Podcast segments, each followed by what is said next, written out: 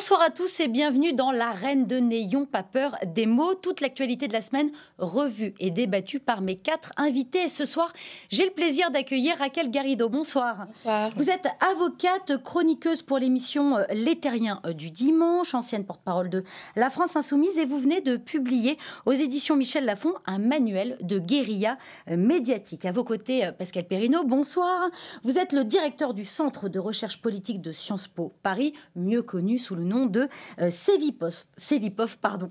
En face de vous se trouve Philippe Manière. Bonsoir. Bonsoir. Euh, vous êtes euh, ancien journaliste, vous avez dirigé l'Institut Montaigne. Aujourd'hui, vous êtes à la tête du cabinet Footprint Consultant que vous avez fondé en 2010 et celui qui jouera à domicile ce soir, c'est vous, Jean-Louis Thiriot. Bonsoir. Vous êtes député Les Républicains de Seine-et-Marne et vous avez été maire de la ville de Beauvoir pendant plus de dix ans et ça tombe plutôt bien hein, puisqu'on parlera de la déprime des maires un peu plus tard dans euh, cette émission. Merci à tous les quatre euh, d'avoir accepté notre invitation. Merci aussi à vous euh, qui nous suivez sur votre télé, sur Internet. Vous pouvez participer au débat sur Twitter, at NPPM. Et voici tout de suite le sommaire. La France à la euh, jaunisse. Jusqu'où le mouvement des Gilets jaunes ira-t-il?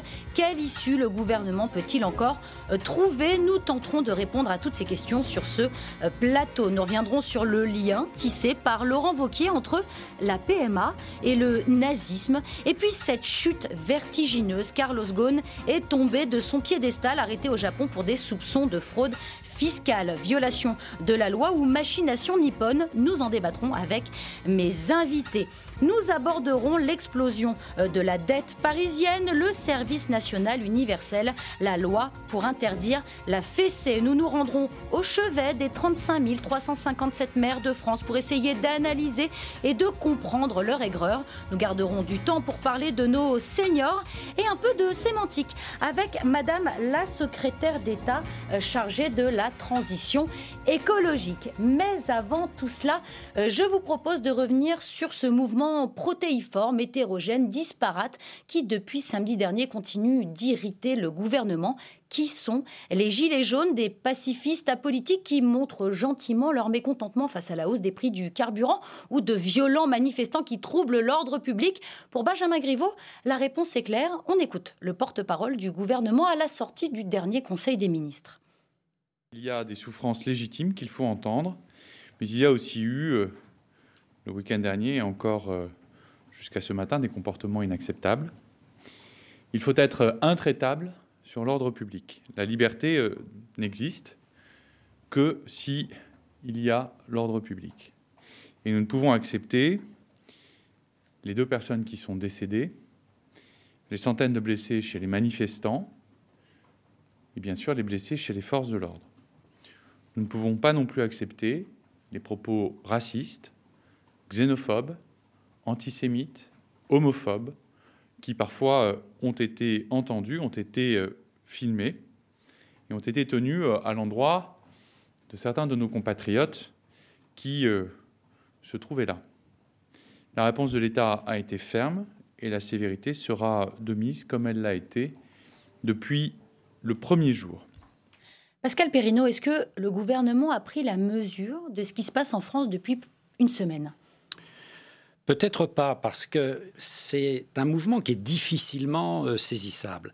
C'est un mouvement dont la nature est assez radicalement nouvelle quand vous regardez l'histoire des mouvements sociaux. On a affaire en effet à un mouvement qui n'est pas encadré. Euh, il y a eu de grandes manifestations de ce type dans le passé, mais il y avait toujours derrière des représentants, un, syndicat. Euh, il y avait une structuration. Là, c'est un mouvement en effet qui part de manière extrêmement horizontale, de manière qui s'articule en effet sur le réseau euh, du web et qui va faire descendre dans les ronds-points d'autoroute, etc., des hommes et des femmes qui jusqu'à maintenant très souvent, n'avaient jamais manifesté. Il y a beaucoup, comme on dit, de primo-manifestants dans cette population, avec des gens qui n'avaient pas l'habitude de battre le pavé euh, des villes moyennes euh, ou des grandes villes. Moi, j'étais en Bourgogne euh, quand c'est arrivé, j'étais frappé, je regardais qui était en effet sur les barrages. Vous aviez toutes les générations, vous aviez tous les milieux sociaux, c'est assez frappant, même si en effet il y a une surreprésentation de ce qu'on pourrait appeler les couches moyennes inférieures, tous les âges et tous les milieux politiques. Il ne faut pas que tel ou tel arbre euh, en effet, de personnes qui peuvent tenir un propos euh, xénophobe, antisémite, euh, cache la forêt de la diversité politique de ce peuple qui s'est retrouvé, en effet, dans ce mouvement des, Gilets jaunes. Il y avait une grande diversité. Philippe Manière, est-ce que vous craignez des débordements pour le rassemblement de demain? Je ne les crains que par méthode. J'espère qu'il n'y a pas à les craindre. Euh, je pense que ce qui vient de nous être dit par Benjamin Griveaux est à moitié vrai. C'est-à-dire que la fermeté n'a pas été complète dès le début. Le premier jour, les deux premiers jours, je pense même qu'il y a eu euh, une, forme de, forme de bienveillance qui était un peu coupable. Parce du, que... du laisser aller presque? En tout cas, la, enfin, la liberté d'aller et de venir est une liberté constitutionnelle, c'est une liberté publique, et je n'ai pas trouvé qu'on voyait les forces de l'ordre s'échiner euh, à la faire respecter. Euh, la liberté de manifester aussi, il y a eu liberté constitutionnelle. Je, suis bien d'accord, mais comme vous savez, euh, dans les conditions euh, qui sont prévues par la loi, et en particulier, il faut un dépôt en préfecture. On ne peut pas bloquer la circulation à un péage, bloquer la circulation à rond-point euh, comme ça juste parce qu'on proteste. C'est juste illégal. Donc euh, je comprends que les gens soient en colère. Je suis tout à fait évidemment ouvert à ce qu'il y ait toutes les manifestations requises dès lors qu'elles respectent les conditions qui sont prévues par la loi. Très souvent, ça n'était pas le cas et on n'a pas vu les forces de l'ordre euh, empêcher le développement de ce type de phénomène. Alors donc pour revenir à votre question, je suis incapable de vous dire, et je pense que franchement, il faut, être très imprudent pour dire, pour dire qu'on sait comment ça va évoluer, parce que ça peut très bien faire pchit, comme on dit, ça peut très bien aussi perdurer, parce qu'il y a un vrai ressentiment. Je, pense que je partage le point de vue de Pascal Perrineau, mais en même temps, euh, on a l'impression quand même qu'il y a une espèce d'usure et que paradoxalement, le succès médiatique des Gilets jaunes commence à se retourner contre eux parce que précisément ce qu'on voit, ce sont les arbres qu'il ne faut pas négliger. Moi, c'est pas parce qu'il n'y a pas beaucoup d'antisémites et pas beaucoup de xénophobes que je trouve que le nombre de xénophobes et, d'antisémites est acceptable. C'est juste pas acceptable ce qu'on a vu dans certains endroits. Mais il est vrai que le, caractère protéiforme, enfin vous avez toutes sortes d'adjectifs admirables au début de notre émission, du mouvement, fait qu'on ne sait pas bien comment les appréhender et que du coup les médias subsidiairement ont tendance à mettre euh, la lumière sur les arbres et, non pas sur la forêt, ce qui dessert le mouvement, parce que les arbres évidemment ne sont pas forcément représentatifs de la forêt. Raquel Garrido, c'est aussi une stratégie. Euh, de, condescendance, euh, enfin de du système oligarchique lui-même qui se défend en ayant un regard très condescendant vis-à-vis de ce mouvement et en, effectivement en parlant d'autre chose que le fond du sujet, qui est euh, la justice fiscale et la peur du déclassement social. On va, on va revenir évidemment sur le fond, mais euh, juste encore une, petite question sur le, euh, la manifestation de demain. C'est malin, notamment, d'avoir confiné le mouvement au Champ de Mars? Est-ce que c'est une stratégie du gouvernement pour étouffer un petit peu le mouvement? Le Champ de Mars est une grande esplanade. la dernière fois qu'il y a eu une manifestation importante là-bas, si, si, mes souvenirs sont bons, c'était pour la manif pour tous. Absolument. Euh, je crois qu'ils avaient donné le chiffre d'un million, ils étaient peut-être pas un million, mais il y a quand même beaucoup de monde. Donc on ne peut pas vraiment parler de confinement euh, quand on parle du Champ de Mars. Si les Gilets jaunes remplissent le Champ de Mars, euh, c'est pas un petit événement. Sauf qu'on parle de 30 000, on parle de 30 000 manifestants. Vous attendez à plus, peut-être? Ah, moi, je pense qu'en toute logique, il devrait y en avoir davantage que 30 000. Ça, c'est... Il y aura plus de 30 000 manifestants demain, euh, Jean-Luc Thiriot? Je garde bien de faire une prophétie, mais effectivement, étant donné qu'on sent quand même euh, une forte mobilisation, en tout cas sur mon territoire de Seine-et-Marne, moi je l'ai vraiment vu, qui est la souffrance euh, des invisibles, je vais dire, euh, j'emploie cette expression-là. Il y a à la fois un ras-le-bol fiscal, social, c'est la goutte d'essence qui fait déborder le réservoir, aussi un sentiment de la population très largement de ce que j'appelle une forme de mépris de classe. Je parle de, de ressenti.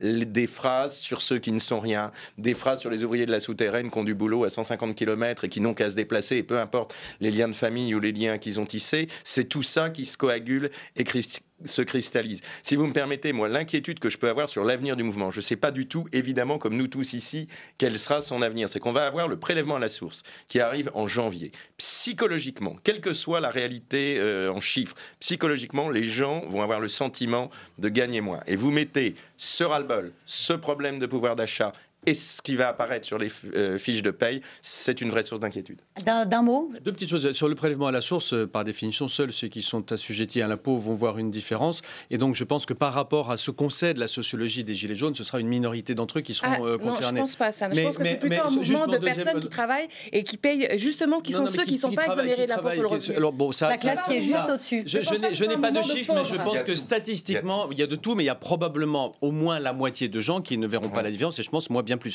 La deuxième chose sur le champ de Mars, je crois que c'est assez habile, mais je ne sais pas s'il faut s'en réjouir ou s'il faut le déplorer. On l'a dit, ce mouvement est très représentatif des territoires ruraux et des petites villes, etc. Et il n'est pas, bien sûr, il y a de tout, vous avez raison de le dire, Rachel, mais il n'est pas forcément un mouvement de gens qui ont beaucoup de moyens. Venir à Paris pour manifester quand on est précisément à la souterraine ou quand on est euh, dans le fond de PACA ou des Hauts-de-France, c'est difficile. Et donc, moi, je ne veux pas faire de pronostic non plus, mais je pense qu'il est difficilement imaginable que tout à coup tant de gens investissent financièrement. Pardon des triviales, mais ça compte pour aller au Champ de Mars. Mais je peux me tromper? Je voulais, je voulais, euh, pour avancer un tout petit peu, vous parler d'un incident. Hein. Euh, c'est ce qu'on appelle ici un incident euh, de séance. Ça s'est passé ah mercredi dans l'hémicycle, en pleine séance de questions au gouvernement, alors que le ministre de l'Intérieur répondait aux interrogations concernant la sécurité déployée autour des rassemblements. le député des Pyrénées-Atlantiques, Jean Lassalle, a enfilé son gilet jaune. Je vous laisse découvrir la réaction du président de l'Assemblée nationale. Monsieur Lassalle, veuillez immédiatement retirer ce gilet Parfait, monsieur Lassalle. Ce rappel au règlement sera évidemment inscrit au procès verbal et vous en subirez les conséquences. Retirez, s'il vous plaît, ce gilet. Monsieur Lassalle.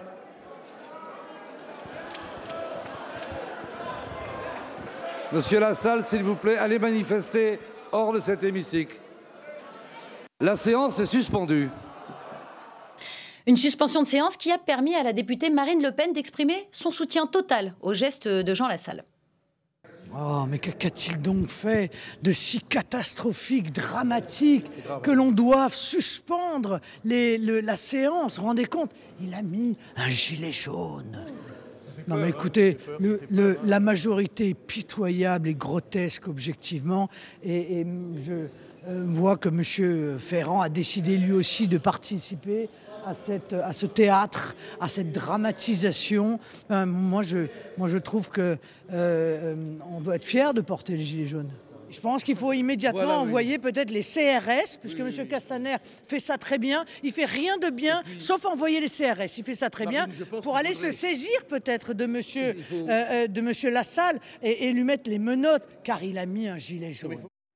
C'est le temps de la récupération euh, politique, euh, Pascal Perrineau on est, on est, en plein dedans, là Les vannes sont ouvertes.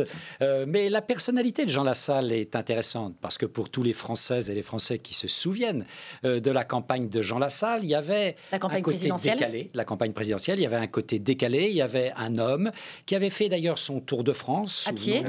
Voilà, à pied, pour recueillir les doléances des Français. des Français à la base, et qui exprimait très bien, on le voit jusque dans la cartographie électorale de Jean Lassalle, euh, toutes ces régions de montagnes petites et moyennes. Euh, il y a plus, en effet, plus on monte en France en termes de mètres dans la commune, plus Jean Lassalle, à la dernière élection présidentielle, monte. Et ce qui, ce qui, ce qui montre en effet qu'il avait réussi à, représenter d'une certaine manière euh, les intérêts, les demandes, les angoisses, les inquiétudes de personnes qui sont peu ou mal représentées. Mais ensuite, voir en effet des élus de la nation tenter de piétiner euh, les règles qui organisent le débat démocratique euh, dans une institution comme l'Assemblée nationale, le moins qu'on puisse dire, c'est étrange et que le rapport à la règle, du moins chez Marine Le Pen, dans ce qu'elle dit, est un rapport, en effet, qui connaît deux poids et deux mesures. Euh, Raquel Garrido, quand, vous entendez Marine Le Pen défendre le mouvement des Gilets jaunes, Jean-Luc Mélenchon était à la Concorde samedi dernier, il soutient lui aussi, la France insoumise soutient le mouvement, vous êtes un peu gêné? Non, je constate que s'il y en a un qui pouvait mettre le gilet jaune dans l'hémicycle, ça ne pouvait être que Jean Lassalle en réalité. Mais au-delà au de Jean Lassalle. Les, députés euh, des, mouvements euh, que vous signalez, que ce soit les Insoumis ou, d'autres, auraient paru euh, beaucoup trop récupérateurs s'ils avaient osé faire ce geste. Jean Lassalle, lui, on ne va pas le taxer de, de, récupération. On considère que c'est un geste conforme à sa personnalité, à son caractère. Et c'est plutôt bien. Moi, je trouve qu'il est symboliquement emmené les Gilets jaunes dans l'hémicycle parce que ça donne, ça rétablit une forme de dignité à, ces, à, ces, à ces personnes qui sont en mouvement et dont je, vais quand même dire là-dessus que la réponse de Castaner, moi, m'a ulcéré, ulcéré parce qu'il dit le ridicule ne tue pas, mais je pense aux deux personnes qui sont mortes. C'est scandaleux au moins à deux égards. Le premier égard, c'est que les deux personnes mortes et en particulier une, Chantal Mazet, a un prénom et un nom, Chantal Mazet. Et que ce nom et ce prénom n'a jamais été prononcé. Il est bien de le signaler. Jamais été mmh. prononcé par un membre du gouvernement. Cette personne est décédée le 17 novembre parce qu'elle s'est levée le matin, et elle a décidé d'aller bloquer euh, en rond-point pour la justice fiscale. Elle est morte pour ses idées. Et le gouvernement n'en a parlé que de façon péjorative depuis le début et en plus pour inverser la charge de la culpabilité sur le mouvement lui-même. Et là, ce que fait Castaner, c'est la même chose. C'est-à-dire, c'est de dire, euh, je pense aux morts, genre, sous-entendu, Hein, ce qui tue, c'est le mouvement des Gilets jaunes. Et ça, pour moi, c'est, ça me provoque une indignation euh, très, très puissante. Philippe Manière. Non, sur, la salle, moi, ce que je trouve paradoxal, et ça serait paradoxal tout autant pour un autre des 567 euh, députés, c'est que, que quand vous êtes au Parlement, quand vous êtes député de la nation, précisément, vous votez la loi, et en particulier, vous votez l'impôt. Et donc, l'idée qu'un mouvement qui dénonce une surcharge fiscale soit l'objet d'une solidarité affichée par quelqu'un dont le métier est de faire la loi et de voter l'impôt, c'est une idée juste complètement folle et absurde. Mais les Gilets jaunes ne sont pas contre le principe même de l'impôt. J'ai compris que ce n'était pas contre le principe de l'impôt, mais j'ai bien compris aussi comme vous, j'imagine, que les parlementaires votent l'impôt et la loi que, euh, contre lesquels euh, s'inscrivent euh, les, le mouvement des Gilets, jaunes. il ne vote pas le, budget de l'État. Il n'est pas pour.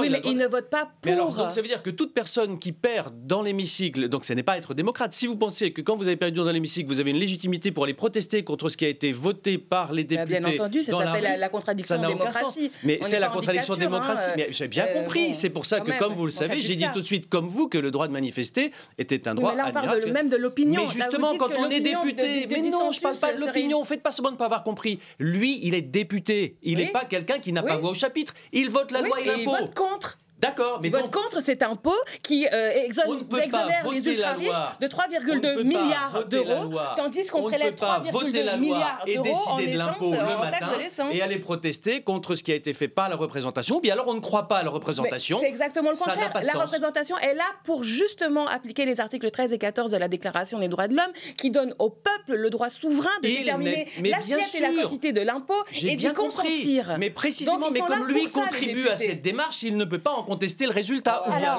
alors, il se plaint contre ce qu'est la démocratie représentative. Justement, Jean-Louis Mais je ne censure pas, il fait bien ce qu'il veut, je dis que c'est absurde. Jean-Louis Thiriot, vous qui êtes député vous aussi, comment vous regardez le geste de Jean Lassalle? J'ai beaucoup de respect pour Jean Lassalle, pour l'homme, et je crois qu'il représente une sensibilité qu'on doit vraiment euh, prendre en compte. Après, euh, je crois que le député représente la souveraineté nationale. J'ai beaucoup de respect pour les institutions. C'est le lieu du dialogue démocratique qui se fait par le biais du vote, et je pense effectivement que l'ensemble d'un hémicycle n'est pas fait pour avoir des manifestations qu'on retrouve plutôt dans la rue. Le rôle d'un député, c'est d'être dans l'hémicycle, c'est pas d'être dans la rue.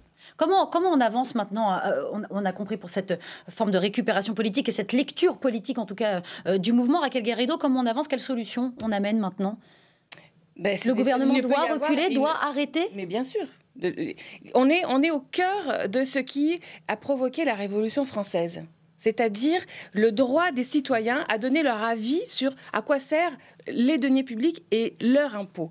Donc on, est utilisé on, est, dans une situation qui est, qui est grotesque, c'est-à-dire, vous, c'est ce que j'ai dit tout à l'heure, vous offrez 3,2 milliards euh, aux ultra-riches en supprimant l'ISF et vous allez les chercher la même somme sur euh, les, petits et les sans grades. Bon, bah écoutez, ça fait, ça fait les ingrédients euh, d'une révolution qui est une révolution euh, tout à fait conforme à l'esprit de la souveraineté et de la démocratie. Parce que l'argent public, c'est quand même l'argent de ceux qui payent l'impôt. Donc, à partir de là, le gouvernement, euh, qui n'est pas, c'est pas son argent, Hein. ce n'est pas son argent, c'est l'argent des contribuables. Donc à partir de là, il, ferait mieux, effectivement, de, de revenir. On est, on est encore, euh, il est temps de le faire euh, par la loi, la loi de finances. Il peut renoncer euh, à, ce cadeau fiscal fait aux ultra-riches. Il y avait l'idée de la taxe flottante qui est revenue, le retour via Monsieur Bayrou. Qu'est-ce que vous en pensez, vous, Jean-Louis Thiriot? C'est une des réponses, mais je crois que le problème, il est beaucoup plus large.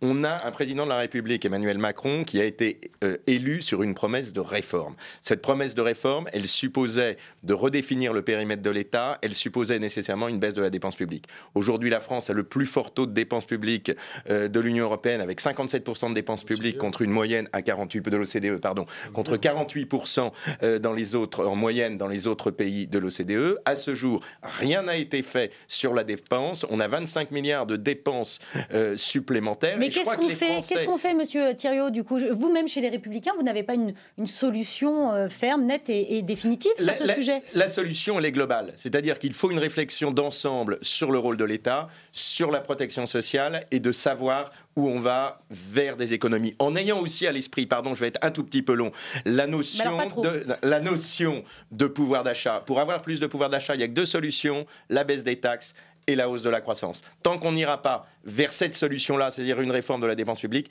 on n'avancera pas. Les Français sont prêts à faire des sacrifices, mais il faut qu'ils voient une perspective. Aujourd'hui, ils ne la voient pas. Très bien, on passe maintenant à la phrase polémique de la semaine. Vous la découvrez euh, sur votre écran. Euh, je vous lis euh, les mots du président du parti Les Républicains. Tout ceci a un nom, c'est l'eugénisme. Tout ceci a été fait par un régime, c'est le nazisme. Dans quel contexte Laurent Wauquiez a-t-il bien pu évoquer l'une des horreurs de notre histoire?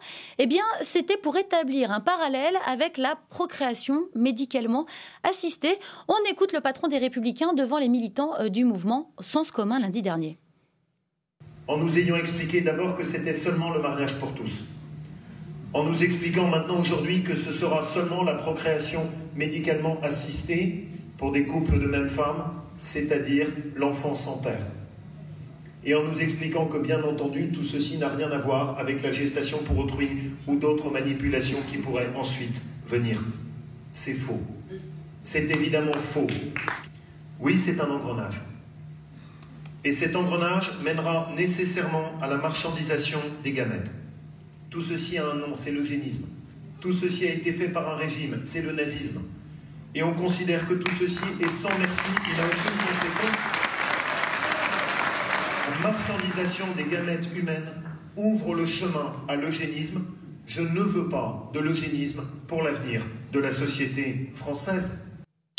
Jean-Louis euh, Thiriot, comment vous, comment vous regardez, vous entendez, vous écoutez le, le message de, de votre patron, votre patron chez les Républicains? Vous l'approuvez? Je crois que c'est un sujet qui doit être traité avec euh, beaucoup de tact et beaucoup de réserve. Ce que, ce que n'a pas fait, euh, ce que, ce que n'a pas fait euh, Laurent Wauquiez, c'est ça que vous êtes en train de dire? Chacun s'exprime avec ses mots. Moi, je m'exprime avec les miens. Mmh. Les miens, c'est de dire qu'il y a un certain nombre de sujets qui sont posés par ce problème de la PMA. Alors on va y venir, on va y venir parce que c'est bien le, c'est bien le débat. Mais juste sur cette, ce parallèle, Qu'est-ce que vous en pensez? Est-ce que, comme Agnès Buzyn, vous pensez que c'est irresponsable? Je pense que l'expression est malheureuse et ça ne serait pas mes mots. Malheureuse?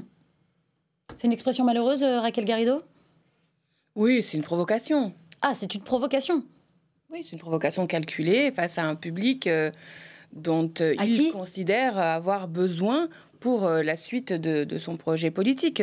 Je rappelle quand même que euh, quand François Fillon a gagné la primaire, euh, c'était à la grande surprise de nombreux commentateurs. Et ce que n'avaient pas vu ces commentateurs, c'est précisément l'alliance qu'il y avait eu entre Fillon et le Sens commun, qui est quand même le, seul mouvement qui a réussi sous le gouvernement Hollande à vraiment mettre des gens physiquement dans la rue contre le gouvernement Hollande. Donc c'est un mouvement qui avait une certaine forme de, euh, évidemment, une idéologie euh, très très intégriste et radicale, mais des vraies forces actives dans la société, capables d'organiser avec des croix et des colonnes qui tu montes dans ton car, on prend l'argent, etc., pour organiser les mobilisations. François Fillon s'est appuyé sur eux et maintenant, bah voilà, François Fillon n'est plus là et Laurent Wauquiez, il se dit, j'ai besoin, le chemin. J'ai besoin de ces gens. Donc euh, à partir de là, il, il cotise. Pascal Perrineau oui, il y a derrière tout cela deux choses un peu préoccupantes. Euh, et euh, Laurent Wauquiez n'est pas le seul. Il y a une forme de brutalisation. De la parole euh, politique? Bien sûr, de la parole politique, d'inflation verbale. Euh, de stratégie de l'excès verbal. Plus c'est énorme, plus c'est censé passer. Ça calque les réseaux sociaux, en fait. Tout à fait. C'est au fond les réseaux sociaux qui se mettent à parler en direct au travers d'hommes et de femmes politiques. C'est une communication à connotation émotionnelle? Tout à fait, à connotation émotionnelle, euh, plus qu'émotionnelle d'ailleurs. Euh, c'est véritablement des références historiques d'ailleurs qui sont extrêmement mal maîtrisées, qui sont insultantes euh, pour la nature que doit avoir, euh, je suis d'accord avec vous. Ce débat euh, Le débat, le débat démocratique. Mais d'autre part, il faut voir à, quoi ça sert? Parce que là, on voit le, Laurent Vauquier, en effet, qui lit tout de même ses notes. Ça n'est pas simplement un homme qui se laisse aller. Euh, donc il y a euh, peut-être... Euh, C'était prémédité. Voilà, un aspect tactique qui consiste à avoir de fer au feu. Laurent Vauquier reste le patron de ce qui reste encore la principale organisation politique de la droite en France, mais on sait très bien qu'à l'avenir, une partie de cette famille pourrait envisager d'aller vers d'autres horizons. Et donc ces autres horizons, il faut leur envoyer de manière peut-être un peu précoce des signaux.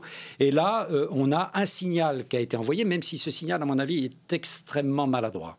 Vous qui faites un petit peu de consulting, euh, Philippe Manière, comment, comment vous regardez ça? C'est une erreur de com, clairement? C'est une erreur de com ou c'est plutôt une bien stratégie de com, c'est-à-dire là vous m'interrogez sur la forme, pas sur le fond. Hein, bien sûr, on dira après sur le fond. C'est un choix stratégique qui a, qui a du sens au, sens de, ce que vient d'évoquer Pascal, c'est-à-dire qu'on on, donne un gage important à un petit cœur d'électorat qu'on veut avoir avec soi, et Raquel a raison de dire que c'est important pour cet électorat, pas dans les proportions numériques que vous avez laissé entendre, c'est-à-dire que la victoire de Fillon par exemple pendant la primaire, euh, Sens commun y apporte une contribution marginale. En revanche, quand il est rencogné à la fin de son aventure, oui, il a besoin des forces euh, de Sens commun. Mais euh, si vous voulez, Sens commun en France, c'est quand même vraiment petit. En revanche, mhm. c'est important euh, du point de vue politique. Donc, il y a un choix stratégique, un choix de communication qui consiste à dire je vais aller chercher ces gens-là pour m'en assurer. Et puis, si en plus, ça donne le sentiment que je dis la vérité, que je provoque, si vous voulez, ça c'est un peu. Il y a les deux, les deux influences sur le débat public aujourd'hui, c'est les réseaux sociaux, l'esprit numérique avec ses excès, ses approximations,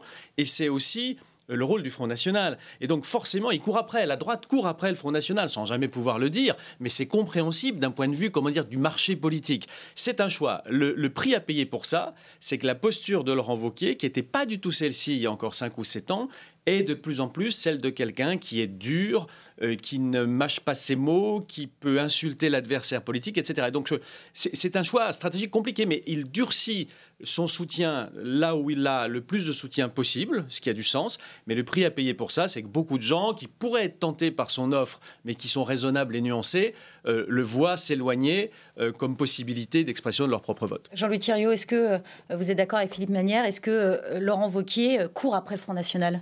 Alors sur ça, je ne vais pas partager son avis pour une raison simple, c'est que je n'ai pas entendu au Front National, en tout cas au moment des manifestations de la Manif pour tous, un Front National unanime pour s'engager dans le mouvement. Et euh, Marine Le Pen avait même eu euh, un discours très euh, réservé sur, le, sur le sujet. Donc, je, je, pardon, je parlais pas du fond, hein, je parlais de la manière de, s'exprimer. Hein, Bien sûr. Ah, la radicalisation, les allusions historiques un peu, un peu, un peu sauvages, vous voyez, c'est ça que je veux dire. Je crois que la radicalisation dans le discours politique, on l'a partout. Quand Emmanuel Macron, pardon de le dire, dit dans son débat des européennes, on voit se lever le vent mauvais des années 30, euh, on a aussi une série de références, donc c'est très large. Et je crois justement que c'est notre devoir d'élus de contribuer, en tout cas c'est moi ce à quoi je m'attache, à un apaisement euh, du débat politique et à ne pas rentrer dans cette hystérisation que, créent les, que créent les réseaux très Bien. Et donc sur ce sujet, sur la PMA, qui, sera, qui arrivera donc ici à, l'Assemblée nationale euh, probablement au printemps 2019, je crois qu'il faut un débat très apaisé. Moi, j'ai une vision euh, simple, c'est que ça, pose, ça, pose, ça pose de vraies questions. Ce type de mots, de, de, cet emploi euh, de, vocabulaire par Laurent Wauquiez, ça laisse présager de débats plutôt houleux dans, dans l'hémicycle. et non pas mal d'un débat apaisé. C'est ce que, que j'allais dire. C'est ce que j'allais dire. Le plus apaisé euh, possible. Je pense qu'il y a de vraies questions digne qu'on a le droit de se poser sur la PMA. Le problème de euh, la mercantilisation des gamètes, ce qui est un vrai problème quand vous voyez un site comme Cryos, où vous pouvez choisir les caractéristiques des gamètes euh, que vous achèteriez, ça pose quand même un problème. parce que je peux vous dire une chose, c'est qu'on se préoccupe, et avec raison, de la biodiversité, mais là, c'est l'humanodiversité qui va être euh, en cause, parce que je vous garantis qu'on n'achètera pas beaucoup de petits gros, et qu'on va plutôt avoir un autre... Donc on a vraiment un vrai débat là-dessus. On a aussi quand même un débat sur l'intérêt de l'enfant et de deux manières. on ne sait pas aujourd'hui les effets euh, de ces nouvelles filiations. Donc il y a au moins le débat mérite d'être ouvert. Il y a un autre sujet, et là je mets ma casquette d'ancien président du, département de Seine-et-Marne. J'ai vu sur mes bénéficiaires du, euh, du RSA, j'avais 38% de mères célibataires. Si demain la PMA permet à des mères célibataires d'avoir des enfants par ce biais-là. Je crains qu'on ait potentiellement un problème de pauvreté supplémentaire. Je pose aussi une question qui sera annexe, mais qui se pose quand même. Quand vous avez un couple avec deux parents, vous pouvez espérer que s'il arrive malheur à l'un d'entre eux, vous conserverez deux parents. Là, une mère célibataire qui fait ce choix et où la, technologie lui met ce service à euh, disposition, quid des orphelins à venir? Tous ces sujets-là, ils sont dignes on doit les prendre en compte et je pense qu'on peut avoir un débat digne et apaisé autour de. Et justement, vous, Raquel Garrido, sur ces, sur ces questions-là, comment, comment, comment vous l'envisagez, vous, la, la, PMA pour toutes, qui sera donc débattue en, au printemps 2019 Bon, moi, la PMA euh, pour les couples de femmes lesbiennes, euh, je suis, j'y suis favorable. Moi, ma limite personnelle, c'est euh, la gestation pour autrui. D'accord. Pour moi, la gestation pour autrui, c'est absolument inacceptable. Voilà, du coup, si, vous m'autorisez à rebondir, c'est un des rares sujets où je serais d'accord avec Monsieur Mélenchon, qui avait dit à propos de la gestation pour autrui, le jour où des femmes riches porteront des enfants de femmes pauvres, on pourra y réfléchir. Eh bien, je veux dire, je trouve cette expression-là extrêmement juste. Le corps humain est sacré, c'est inacceptable de, euh, de faire cela. Comment, comment vous les imaginez, vous, ces débats euh, à venir sur la PMA de manière très préoccupée, je vais vous dire. La manière dont, le débat s'ouvre, c'est la pire des manières. Eh Parce qu'on voit bien que sur tous ces sujets dits de société, dans lesquels il y a une dimension euh, bioéthique euh, extrêmement forte, ça appelle quoi? Ça appelle le sens de la nuance, le sens de l'écoute, de la diversité des opinions, et ensuite euh, le sens du dialogue. on part exactement comme il ne faudrait pas partir dans ce type de débat, de la pire des manières. Mais il y a quelque chose d'un intéressant, c'est que d'habitude, le fracas des oppositions binaires était réservé euh, au secteur, j'allais dire, économique et politique. Et là, on voit de plus en plus sur le, sur le secteur euh, culturel, au sens large, une hystérisation du débat, mais qui est extrêmement préoccupante. Souvenez-nous, autour du mariage pour tous. Mhm. Bien sûr qu'il fallait écouter absolument toutes les opinions. Pascal Perrineau, hein vu qu'ils sont d'accord économiquement. Vu que économiquement, vous prenez la question de l'Union européenne, vous prenez la question de la redistribution des richesses, fondamentalement, la droite, c'est son problème, c'est qu'elle a beaucoup de mal à se différencier du macronisme sur les questions économiques. La preuve, c'est que Édouard Philippe est avec Macron, Darmanin est avec Macron, etc. Donc il ne reste plus que ces sujets-là pour tenter de faire une différenciation. et du coup, il faut la faire avec fracas. La France insoumise, le Rassemblement national se charge de remettre de la conflictualité sur le terrain que les lignes soient sociales.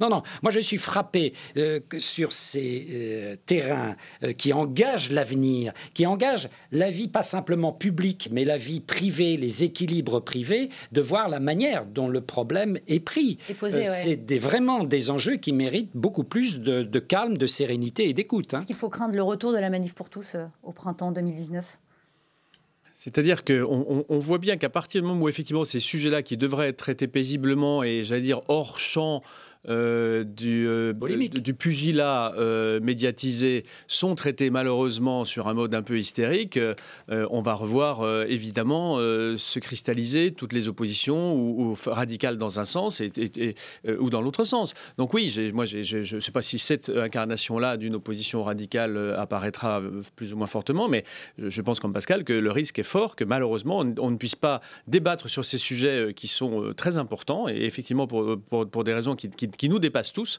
euh, sur le mode aussi apaisé que, euh, qu'il serait requis. Un tout petit mot. Oui, un tout petit mot. Je crois que ces sujets-là ne répondent pas aujourd'hui, le sujet PMA, à une demande sociale importante d'une grande majorité de population. Je pense qu'on a un principe, qui est le principe de précaution, et que ce principe de précaution ah, qu'on applique euh, à l'écologie, on peut aussi provisoirement, dans une France aussi tendue, l'appliquer à l'humain. Et le, débat évidemment continue euh, et se poursuit euh, sur Twitter. N'oubliez pas euh, hashtag NPPM. Allez, on avance un peu avec cette arrestation filmée, retransmise sur tous les écrans japonais. Carlos Ghosn n'a pas eu le temps de sortir de son jet privé. La police nippone est venue le chercher directement à l'intérieur de son avion posé sur le tarmac de l'aéroport de Tokyo. Soupçonné de fraude fiscale, le patron de l'alliance Renault-Nissan-Mitsubishi a été placé en garde à vue. Alors, pour assurer l'intérim du groupe Renault, on a fait appel au numéro 2, Thierry Bolloré. Je voudrais simplement ce matin euh, souligner, suite aux décisions prises par le conseil d'administration, que la gouvernance du groupe Renault est parfaitement assurée. Alors voilà euh, pour le volet euh, Renault. Côté Nissan, on sent poindre quelque amertume et rancœur qui pourrait peut-être peser dans cette affaire. On écoute le président exécutif, exécutif de Nissan. Je suis forcé de dire qu'il s'agit là du côté obscur de l'ergon, qui a duré de longues années. Il est problématique en termes de gouvernance que le patron de Renault, qui détient 43% des actions, ait également dirigé le groupe Nissan. Car trop d'autorité a été donnée à une seule personne. Philippe Manière, vous qui conseillez aujourd'hui euh, des grands patrons, si on vous avait appelé euh, à la rescousse euh, dans ce cas-là, qu'est-ce que vous auriez répondu? J'aurais été bien embarrassé parce que, d'abord, je, ne sais pas si les gens qui conseillent effectivement Renault sont plus au courant que nous, mais j'ai l'impression que ce qui est caractéristique de cette affaire, c'est qu'on ne sait pas grand-chose. alors c'est normal, hein, on est dans un pays démocratique, la justice fait son travail, il n'est même pas certain que l'exécutif au Japon sache beaucoup plus de choses que nous. Renault n'est pas Nissan, Nissan n'est pas Renault, même si les deux groupes sont très imbriqués. donc c'est très compliqué de donner des avis ou de faire une analyse quand on a aussi peu d'informations. Et, ce qui est difficile, c'est qu'il est tout à fait imaginable que un discrédit soit délibérément jeté sur Carlos Ghosn, qui incarnait du point de vue des Japonais d'abord le sauvetage admirable de Nissan. C'était un dieu vivant il y a seulement dix ans. Hein puis une sorte de mainmise indue de Renault sur Nissan, car Nissan est beaucoup plus gros et plus rentable que Renault. Enfin, Renault recommence à être rentable, mais pendant longtemps a été vraiment le canard boiteux de, l'Alliance, mais qui aujourd'hui incarne donc euh, celui. C'est un peu les vases communicants, quoi. Ils sont aidés, re-aidés. Si vous voulez, il y a aussi un côté Monsieur Perrichon, c'est-à-dire qu'au début, quand vous empêchez quelqu'un de tomber dans le précipice, évidemment, il vous est très reconnaissant, mais dès qu'il peut ne plus vous avoir euh, euh, devant les yeux, il est assez content de se débarrasser de vous. Alors ça a mis du temps parce que le temps long, c'est le temps japonais, parce qu'il a fallu le temps que Renault remonte du trou. Il a fallu le temps. Ce que, vous êtes en train de dire, c'est qu'il a sauvé Nissan et maintenant on n'a plus besoin de lui. Il y a ça, et puis il y a eu quand même les maladresses du gouvernement français. Vous vous souvenez qu'il y a eu ces allers-retours avec d'ailleurs un certain Emmanuel Macron euh, qui était à l'époque à Bercy. Euh, vous savez que la personne, le Brutus qui plante le couteau dans le dos euh, de, de, ses armes, de, de ses argones, c'est quand même quelqu'un qui a été au bord de Renault et qui a été déclassé en quelque sorte et renvoyé au Japon. Absolument. Alors depuis, on lui avait. Donc, ce que je veux dire, c'est que l'hypothèse selon laquelle euh, qui veut noyer son chien l'accuse de l'arracher. On a trouvé quelque chose à reprocher à Ghosn probablement qu'il y a du vrai. Parce qu'il fallait. C'est impossible qu'il n'y ait rien, mais qu'on doit qu'on exagère. Et on n'aurait jamais fait ce spoon si c'était pas l'occasion de le démonter. Et sans doute, il a prêté le flanc à la critique par son impérium, euh, la vision euh, éternelle qu'il avait de cet impérium, etc. Et puis il y a une autre hypothèse, c'est tout simplement effectivement qu'il y a eu des choses très graves qui ont été découvertes. Et moi, je suis incapable de le dire. Et si quelqu'un peut le dire, je le félicite. Mais dans l'état actuel des choses, je pense que c'est très difficile d'en dire plus. Et pourtant, Raquel Garrido, il y a une forme d'indécence quand on, quand on sait le, salaire de Carlos Ghosn. Ah, il aurait fait. Très bien payé, non, j'entends, mais, hein, si, je peux me permettre. pardon. Hein, pardon, mais les, soupçons de fraude fiscale le fait d'avoir euh, peut-être euh, éventuellement ah euh, payé le, le, mariage de sa fille en, se servant de l'argent de, Nissan, ce sont des soupçons. ça, ça ne serait pas acceptable, évidemment, bien sûr. Il y, a une forme d'indécence à, lire ce genre de peut-être information. Ah il y a une présomption d'innocence, bien, sûr. entendu, dans toute affaire judiciaire. Ça, c'est ma déformation professionnelle d'avocate. Pas Juliette, mais Adèle, c'est bien. non, mais ah bah, qui elle aussi est une consoeur. Hein. Mais elle est une consoeur, mais ça ne l'empêche pas de considérer. Ça m'a beaucoup étonné ces déclarations. Moi, ça m'a pas étonné, ça m'a révolté. C'est hallucinant que le doute qui ne doit pas profiter à, l'accusé, on est chez les dingues là. d'accord avec vous. Mais poursuivons sur euh, Carlos Ghosn. Après, pour le reste, on sait que effectivement ces écarts de, de salaire euh, qui sont justifiés euh, dans, un discours dominant par euh, les caractères absolument exceptionnels de ces hommes, voilà, qui sortent quasiment, ils sont extraterrestres tellement ils sont meilleurs que nous. Bon, on s'aperçoit que tout ça est quand même à relativiser parce que quand il y a un numéro 1 qui n'est plus disponible, ben, il y a quand même toujours un numéro 2 il a jamais pénurie, ça vous avez raison. et finalement, on s'aperçoit aussi que pour faire tourner une, usine hein, dans l'industrie, il faut aussi des hommes et des femmes. Et tant que ces hommes et ces femmes sont là, ils font tourner la machine. Et dans le fond, euh, cette affaire a tendance aussi un peu à peut-être à remettre en cause ce discours autour de l'homme, le sauveur, l'homme providentiel, le patron, euh, qui lui-même euh, à main nue sauve Nissan, etc. Ah. Quand même, en définitive, si, si cette opposition et cette concurrence forte entre Nissan et Renault est, est, réelle. C'est-à-dire si votre analyse euh, s'avère réelle, qu'en réalité il s'agit... Hein. Oui, non, mais c'est une hypothèse euh, euh, quand même, je pense, enfin, auquel on pense tous, hein, qui est le fait qu'effectivement, le, petit étant devenu gros, maintenant, bah, il y a une question de pouvoir et de partage de pouvoir. Et on ne veut pas être sous la domination des Français. Mais ça, peut-être qu'il fallait y penser au début, parce que maintenant, on fait du patriotisme, en fait, nous. On, se dit, ah bah si, quand même, il faudrait, ça serait quand même mieux que ce soit un Français qui dirige Renault et Nissan. Dans le fond, on était un petit peu flattés par le fait que nous, les Français, on avait réussi au niveau industriel à essaimer au plan mondial. Mais dans le fond, est-ce que c'était pertinent, cette stratégie ab initio euh, de, Renault qui essaye de se refaire une santé au plan mondial et qui dénationalise, entre guillemets, au, sens patriotique du terme, l'entreprise Renault? Parce que Renault, c'est aussi ça sur toutes ces dernières années. C'est énormément de délocalisation. Euh, il a fallu quand même se battre énormément pour maintenir des productions en France. Euh, il y a très peu de voitures qui continuent d'être produites ici. Je vais, Ça. Non, non, non. Je, vous n'êtes pas raisonnable. Voilà, vous n'êtes pas raisonnable. Ah, euh, Pascal Perrino, Renault détient 44% du capital de, Nissan. Ça commence à faire trop pour poursuivre un petit peu le, raisonnement de Raquel Garrido. On n'a pas appris ça hier ou avant-hier. Hein. Voilà, ça fait des années que le débat, que les débats traînent. Mais moi, je suis frappé dans cette affaire du caractère tout de même très surjoué du côté japonais. Hein. on avait convoqué tous les grands médias japonais à l'aéroport. Les caméras étaient là, en effet. saisir, en effet, euh, dans son avion. Il y a un côté spectaculaire qui doit tout de même, quel que soit, je, moi, je, sais le fond de l'affaire. Le fond de l'affaire. Il y a un côté tout à fait euh, surjoué et qui intervient dans un contexte tout de même tout à fait particulier. On sait très bien qu'au Japon, la question nationale patriotique, nationaliste est de retour. Que le nationalisme économique au Japon, c'est une vraie euh, réalité. Hein. et il faut peut-être penser cette affaire euh, dans ce cadre-là. Donc du point de vue politique. J'étais il y a quelques mois au Japon et il y a un débat très intéressant au Japon. C'est la première fois, au fond, dans son histoire, le Japon est en train d'ouvrir son marché du travail euh, à l'étranger. Et, par nécessité, pour des raisons démographiques. Par nécessité, parce que c'est en effet, ça devient un pays de personnes âgées est extrêmement vieillissant. Et euh, donc la question nationale, euh, surtout dans une île, il faut bien revenir à des choses géopolitiques mhm. aussi, hein, euh, dans une île, la question nationale est revenue au premier plan. Et là, on le voit bien, en particulier dans la manière dont M. Saikawa est en train de planter un, deux, trois couteaux dans le dos de M. Carlos Ghosn. Il y a une dimension nationaliste évidente.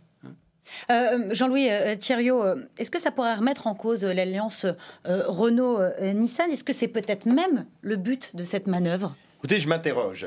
Moi, ma principale préoccupation, c'est évidemment le sort des salariés ah de Renault en France. C'est vraiment le vrai souci. Vous vous inquiétez pour eux?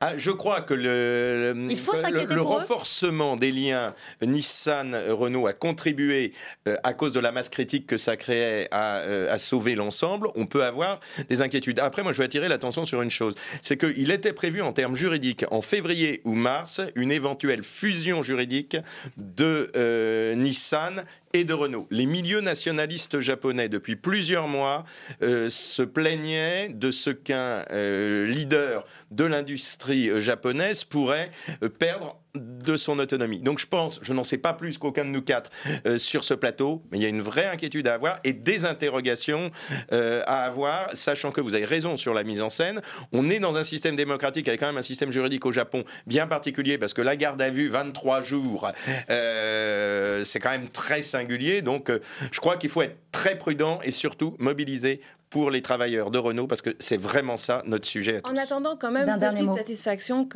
malgré tout, euh, à l'idée que euh, en France, on a aussi beaucoup de gardes à vue. Elles sont pas aussi longues, mais elles sont pléthoriques, elles sont systématiques, hein, euh, contrairement à d'autres démocraties, et elles sont pas très usuelles pour des questions d'évasion fiscale. Donc, euh, mais là, euh, d'après les communiqués qui sont euh, tombés ce matin, on nous dit que c'est pas de l'évasion fiscale. C'est assez curieux. Ce qu'on comprend maintenant, c'est qu'il y a ce qu'on appellerait en France de l'ABS, hein, c'est-à-dire eh, l'usage indu. Encore une fois, ce sont les faits qui sont allégués. L'usage indu de biens sociaux pour, pour du profit personnel, et peut-être aussi paradoxalement, non pas de la fraude fiscale, mais de la fraude fiscale à l'envers, si je peux me permettre. C'est-à-dire qu'il aurait déclaré, pour être en conformité avec le fisc, des revenus plus élevés que ceux qui auraient été déclarés aux autorités boursières et au marché. C'est en tout cas une des hypothèses qui sont. Donc en fait, c'est curieusement pas de la fraude fiscale, c'est quelqu'un qui surestime. C'est une de délit économique, mais qui ah est. Oui, c'est un euh, délit d'information. C'est pas de la fraude fiscale stricto sensu. Si c'est ce qu'on nous dit maintenant. Allez, on va avancer avec le prochain thème et j'ai un petit son à vous faire écouter.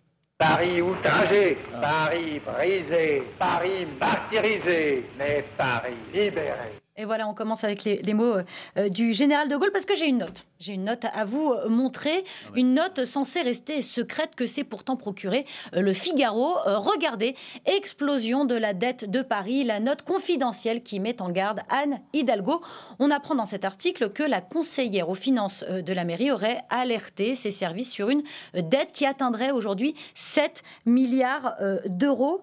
Philippe Manière, qu'est-ce qui se passe à la mairie de Paris? Ah ben Non, mais la mairie de Paris délire complètement dans tous les domaines. Et, celui-ci, ça fait longtemps qu'on le sait, parce qu'il y avait déjà des choses qui étaient intéressantes qu'on avait vues les années précédentes.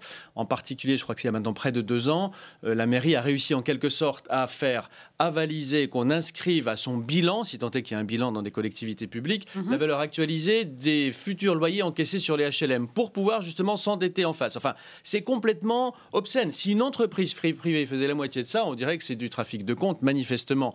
Donc, euh, il y a, depuis l'arrivée euh, de Delanoë, puis a fortiori ensuite avec Hidalgo, une explosion de la dépense publique. C'est ça, il n'y avait pas de dette avant l'arrivée de Bertrand Delanoë. Le nombre, de recrutements d'employés publics à Paris est considérable, ça se, ça se, chiffre en dizaines de milliers. Et puis évidemment, en face, ben, on finance ça un peu par l'impôt qui n'a pas baissé euh, à Paris. Traditionnellement, il est très bas, il, il, a augmenté, pas dans des proportions délirantes, mais il a un peu augmenté. Et il risque surtout d'augmenter beaucoup parce que cette dette de 8 milliards, il va bien falloir la rembourser. Et on arrive là maintenant aux limites de la soutenabilité. Donc il est vrai que quand euh, les socialistes sont arrivés au pouvoir à Paris, Curieusement, la droite n'avait pas fait les bêtises qu'elle fait habituellement, elle n'avait pas tellement endetté la ville. La gauche a très justement dit qu'il y avait une marge de manœuvre, donc il était complètement légitime de s'endetter un de lancer de, grands projets pour lancer des grands projets. Si c'est pour faire des pistes cyclables partout dont le rendement économique est un peu faible, euh, c'est plus discutable. Pardon, je parle là d'un point de vue cynique, du point de vue de comment on fait pour rembourser ce qu'on a emprunté. Hein. on parle pourtant pas de, logements sociaux. C'était le grand plan d'Anne Hidalgo. Mais euh. ben, des logements sociaux, enfin, c'est pas non plus, me semble-t-il, la grande réussite d'Anne Hidalgo, en tout état de cause, principalement pour des dépenses de fonctionnement et pas d'investissement. La ville s'est considérablement endettée dans des proportions qui deviennent effectivement alarmantes.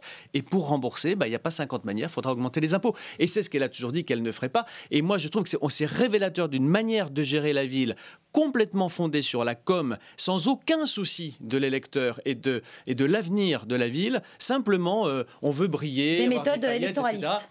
Ben oui, c'est vraiment. Enfin, encore une fois, d'habitude, c'est les traders qu'on qualifie comme ça. C'est le court-termisme incarné, Anne Hidalgo. C'est ça euh, C'est le court-termisme incarné à Anne Hidalgo, Pascal Perrino Écoutez, quand on regarde les chiffres, en effet, euh, c'est assez vertigineux ce qui s'est passé au cours des. Passé de 0 à 7 milliards euh, dix dernières années. Et cela veut dire qu'une ville qui était à l'abri de la pression fiscale, ça tenait aussi au fait du niveau de vie moyen, bien sûr, des, Parisiens qui peuvent. Et du nombre d'entreprises qui sont à Paris. du nombre d'entreprises qui sont à Paris mais au fond, le ras-le-bol fiscal dont on parlait tout à l'heure, euh, dans les années qui viennent, peut très bien atteindre la population parisienne, parce qu'il va falloir tout de même rembourser. rembourser hein. Et les Parisiens qui jusqu'alors étaient à l'abri, en effet, de ce ras-le-bol fiscal, vont peut-être découvrir ce que certains gilets jaunes euh, dénoncent aujourd'hui, euh, le ras-le-bol. il y a une autre hypothèse, hein, c'est tailler dans la dépense publique. C'est quelque chose qu'on envisage rarement en France, mais qui est quand même dans le monde entier la recette idéale quand on veut rééquilibrer les comptes. Hein, pardon, Et ce qui est assez impressionnant aussi, je regardais les chiffres, c'est l'effondrement de la capacité de l'autofinancement à Paris. Ah oui. C'est absolument vertigineux. Raquel Garrido, euh, l'argument de, la maire de, Paris, c'est de dire voilà, moi j'ai voulu et je veux encore développer le logement social. Vous l'entendez? Vous, Comment vous Bien sûr, mais euh, d'abord, quand même, vous avez euh, au passage euh, dit beaucoup de bien de la gouvernance Chirac. Chirac, il a ah, pas du tout, j'ai dit le contraire. J'ai dit que c'était bien la première fois qu'on vit à la droite ne pas faire la bêtise qu'elle faisait habituellement. Elle en a fait d'autres, mais pas celle-ci. Il, a piqué dans la caisse, quand même, à Paris. Aujourd'hui, on rapporte une histoire abracadabrantesque. Abracadabrantesque. Ah, voilà, les mots de, les mots de Chirac. Je, n'ai pas dit qu'il avait, je n'ai pas dit qu'il était irréprochable. C'est pour moi l'un des plus mauvais présidents de la République de l'histoire, et pas seulement de l'histoire de France. Ah, en revanche, il n'a pas endetté la ville. Mais il a piqué directement dans la caisse euh, des Français. On fera un débat sur Jacques Chirac une prochaine fois, mais, mais là, sur la situation de la mairie de Paris. Moi, je considère que Paris, c'est une sorte d'État dans l'État. Je veux dire, c'est une population extrêmement riche. Elle est assise sur une base fiscale puissantissime. Euh, les impôts sont assez bas. Moi, par exemple, j'ai habité à Paris 17 euh, ans, enfin plus de 17 ans. J'ai habité à Paris 25 ans. Je viens de partir dans le 93. ma, taxe ma taxe d'habitation a doublé, plus que doublé. Alors que, bon, mes voisins sont moins, moins fortunés qu'ils l'étaient à Paris. Euh, Paris euh, a une capacité, du coup, à se projeter dans le long terme. Moi, l'endettement public ne me pose aucun problème. Il n'y a pas de raison de, de, de, gérer une, commune comme on gère euh, un foyer. Il a, cette, cette analogie qui est souvent faite par les, par les libéraux est absolument absurde. Si on réfléchissait comme ça, on n'aurait jamais fait la césarienne, on n'aurait pas fait le TGV, enfin, on ne se projette pas. La planification euh, économique par l'impôt, c'est quelque chose qui est, qui, euh, s'il est bien réalisé, et c'est ah. là où effectivement il y a lieu de discuter, parce que je suis pas frappée par la qualité euh, de, de, la politique de logement de la ville de Paris, par exemple. Mmh. On est d'accord. Mais, mais après, sur le fond, moi, ça me choque pas en soi qu'une commune riche, sans dette, s'endettent pour, pour développer des choses. Parce que, ce qui est, ce que, là, on parle de Paris, mais quand même, euh, la réduction de la taxe d'habitation, c'est 3,2 milliards dans le, pour les communes. Euh, ça, va ça va produire ça. C'est-à-dire, parce qu'à un moment donné, les services publics et ses fonctions euh, faut bien les assumer. Vous avez des, des, citoyens qui demandent des services publics de qualité. On n'est pas obligé de tout ce que demandent les gens, parce que sinon ça ne s'arrête jamais. On, peut juste euh, on, peut tous être d'accord sur euh, ces services publics-là. Après, vous, après, ceux qui sont contre les services publics, moi, il faut me dire lesquels. Il hein. faut me dire, voilà, monsieur, madame, le serviteur public qui s'occupe des jardins ou qui s'occupe de je ne sais quoi, lui, on n'en veut plus. Mais bon, en, l'occurrence, à Paris, c'est plutôt l'inverse. C'est quand les choses, les rues sont sales que tout le monde se met à râler. c'est quand les jardins sont pas ouverts que les gens se mettent à râler. Il y a un haut niveau d'exigence sur cette publique. Et tout ça, ça, coûte de l'argent. Et c'est pas tellement les salariés, hein, parce que c'est vrai que c'est des dizaines de milliers, je crois que c'est 40 000 euh, euh, salariés, à, fonctionnaires à Paris. Mais l'écrasante majorité sont de rancés et sont au SMIC, voire en dessous du SMIC. C'est-à-dire que, si, si, si, les, les, les, travailleurs de la ville de Paris ne peuvent même pas vivre à Paris. Vous en avez qui vivent dans leur voiture Alors, pour venir justement, travailler à Paris. Comment, euh, vous, Jean-Louis Thirieux, l'élu de, de seine vous regardez ce qui se passe à Paris? Écoutez, je le regarde avec la, la, colère, on va dire, euh, de ce que vivent la plupart des habitants de Seine-et-Marne, qui notamment, à travers la piétonisation euh, des voies sur berge et l'embouteillage que ça a créé euh, dans le, sur les périphériques, pour ceux qui sont obligés de prendre leur voiture. Et hélas, beaucoup sont obligés de le faire. Ont aujourd'hui une demi-heure ou trois quarts d'heure de trajet en plus le matin et le soir. Alors d'un côté, on nous annonce une politique sociale à travers les logements sociaux, mais en tout cas, je peux vous dire une chose, c'est qu'on recrée un climat entre Paris et la banlieue autour du périphérique. C'était l'idée des péages urbains qu'on a entendu, qui est une folie, ou en tout cas qui recrée du clivage social euh, entre euh, le, le, centre et la périphérie. du centre aussi Je qui serait en discussion. Euh, cette colère. ça serait, moins, antisocial que de bloquer tout le monde, y compris les gens qui ah, n'ont pas les moyens de payer. le débat dans le débat. Je suis d'accord. Mais en tout... les valises, on rentre à Paris. En, tout cas, je ressens, je ressens cette colère, je ressens euh, cette souffrance, et je pense qu'on a un vrai problème euh, sur ce sur ce sujet. Un vrai problème sur ce sujet. Alors, je vous propose maintenant un petit jeu. Euh, mes chers invités. Fake news ou pas, vous allez tout simplement me dire si ce que je vous annonce est vrai ou faux. Et on commence tout de suite. voilà, fake news, dit par euh, le président Trump, évidemment, vous l'avez reconnu. Euh, et on commence tout de suite avec cette question. Est-ce que l'armée soutient le mouvement des Gilets jaunes? C'est vrai ou c'est faux? Les militaires français qui ont soutenu le, mouvement des, Gilets jaunes. Des militaires. Des militaires, des militaires français. bien sûr, c'est vrai. C'est vrai Oui, puisque les CRS sont des militaires. Ah, et on a vu des images. les CRS, du ministère de l'Intérieur et sont des policiers. Exactement. Sinon, c'est la gendarmerie mobile. Pardon, c'est pas des militaires. Absolument. Ce ne sont pas des militaires. Mais il y a alors, des militaires quand même qui ont soutenu les Gilets jaunes. Alors peut-être, mais alors à titre tout à fait personnel. Regardez euh, cette photo. En fait, c'est une infox. Hein. C'est une infox. Évidemment, l'armée française ne soutient pas euh, le mouvement des Gilets jaunes.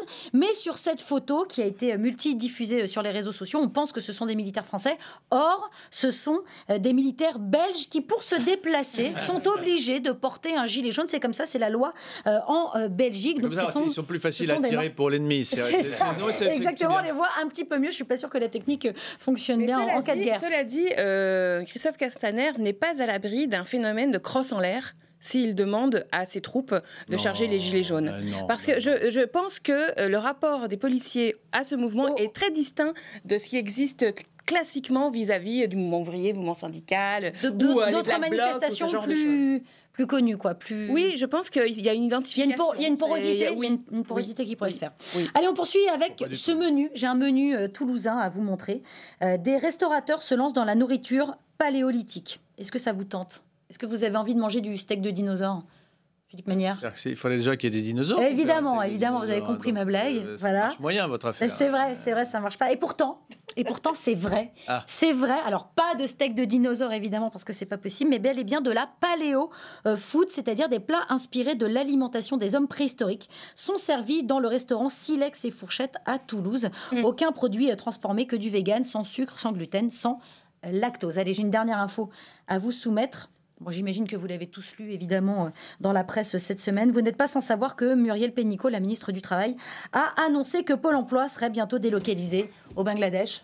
C'est vrai ou pas? Vous me croyez? C'est improbable. Ben oui, bien sûr, vous avez raison. C'est faux. Euh, un point pour Pascal Perrino. C'est une farce du Gorafi, le Gorafi qu'on aime beaucoup euh, dans cette émission.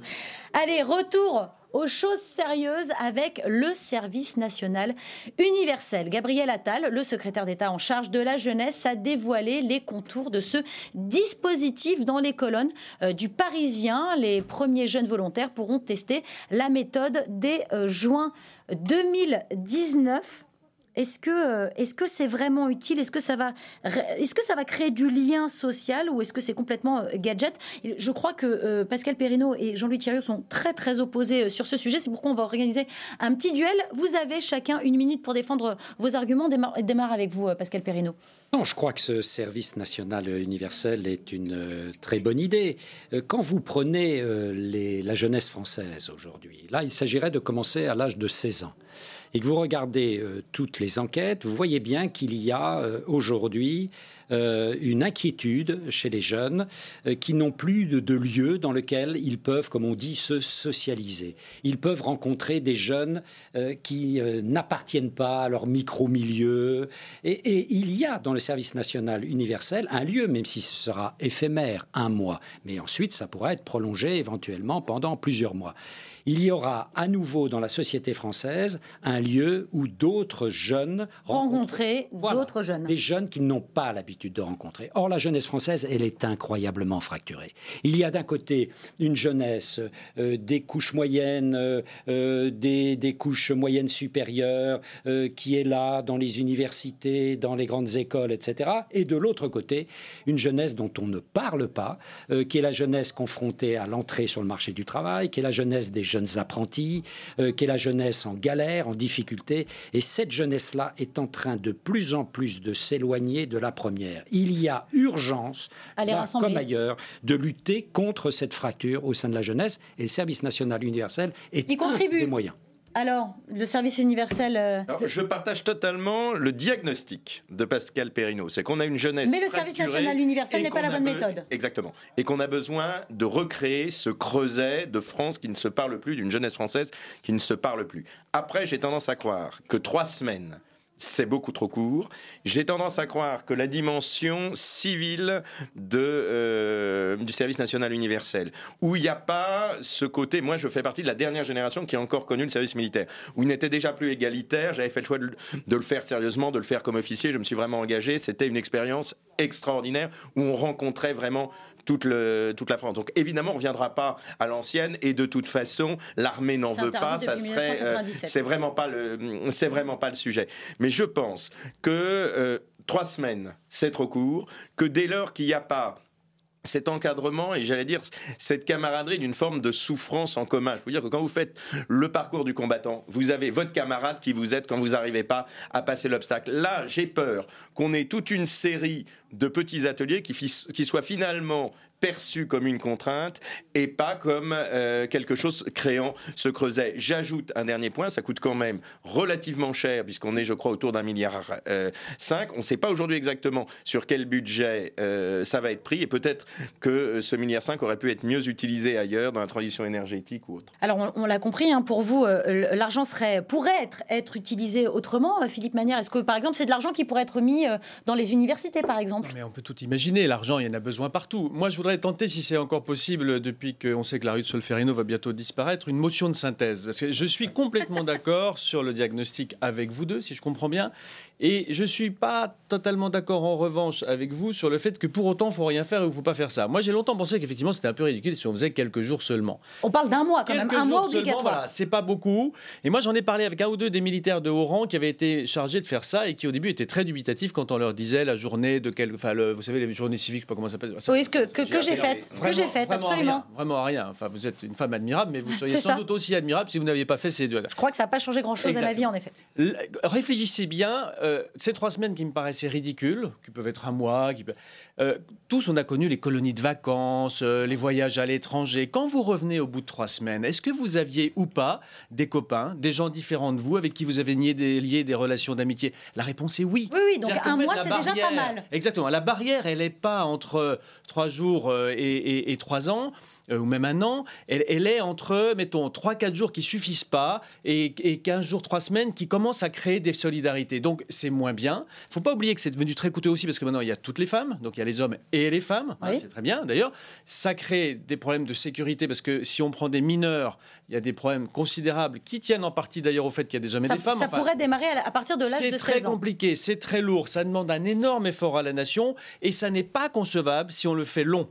Et du coup, moi, je dois dire que j'ai été, alors que j'étais plutôt sur votre posture au débat, au début, j'ai été convaincu à l'idée qu'il valait quand même beaucoup mieux faire trois semaines, trois, quatre semaines. Que rien du tout. Mais infiniment mieux, parce que ce rien du tout, là, vraiment, je suis d'accord, il est dévastateur. C'est horrible que les gens ne se connaissent plus et ils ne se connaissent plus. Ne partagent plus euh, grand-chose. Raquel Garrido, est pardon, au passage, c'est une des innombrables bêtises qu'on doit au président Chirac, dont je disais tout à l'heure qu'il fallait penser. Il en prend plein pour son grade, le pauvre. Euh, euh, Raquel Garrido. avec le diagnostic. Alors attendez, moi je voulais d'abord vous poser une, une première question. Euh, on, l'a dit, le service militaire est aboli, 1997, euh, mais on pourrait envoyer ces jeunes dormir en caserne. Ce sera encadré par des militaires. Il n'y a plus de caserne. Bah, euh, si, il en, existe, hein. il en existe quand même encore. Donc, c'est quoi? C'est quand même un peu le retour du service militaire? Ce sera encadré par des militaires? Non, non, ça ne l'est pas. Qu'est-ce qu'ils vont apprendre ces jeunes auprès des militaires Et d'ailleurs, pourquoi ça, c'est, pas conçu comme ça? Parce qu'on le voit dans, le, dans votre raisonnement. C'est-à-dire, le raisonnement tel qu'il est présenté là, c'est un raisonnement qui n'aborde pas la question du rapport des citoyens à la patrie et à la défense, euh, mais euh, qui parle en gros des rapports euh, des jeunes entre eux. Quoi. Mais enfin, un service civique n'est pas là pour régler des problèmes de, jeunes entre eux. Ce n'est pas, pas le sujet. Le sujet, c'est ce délitement du lien que nous avons tous, les citoyens, avec avec l'institution de la défense, avec y compris l'intérêt général, avec l'État, avec la République. Et dans le fond, si euh, l'idée d'un engagement citoyen obligatoire euh, qui affecterait tous les jeunes, quelles que soient leurs conditions, euh, leur extraction sociale, est importante, c'est pour ça. Parce que si, si vous dites, il y, a des, il y a des forces fractures, c'est vrai, il y a des forces d'inégalité, c'est vrai, mais c'est pas trois semaines en, colonie de vacances qui va réparer la fracture. Chacun va rentrer dans son. L'un dans le 16e et l'autre dans le 93.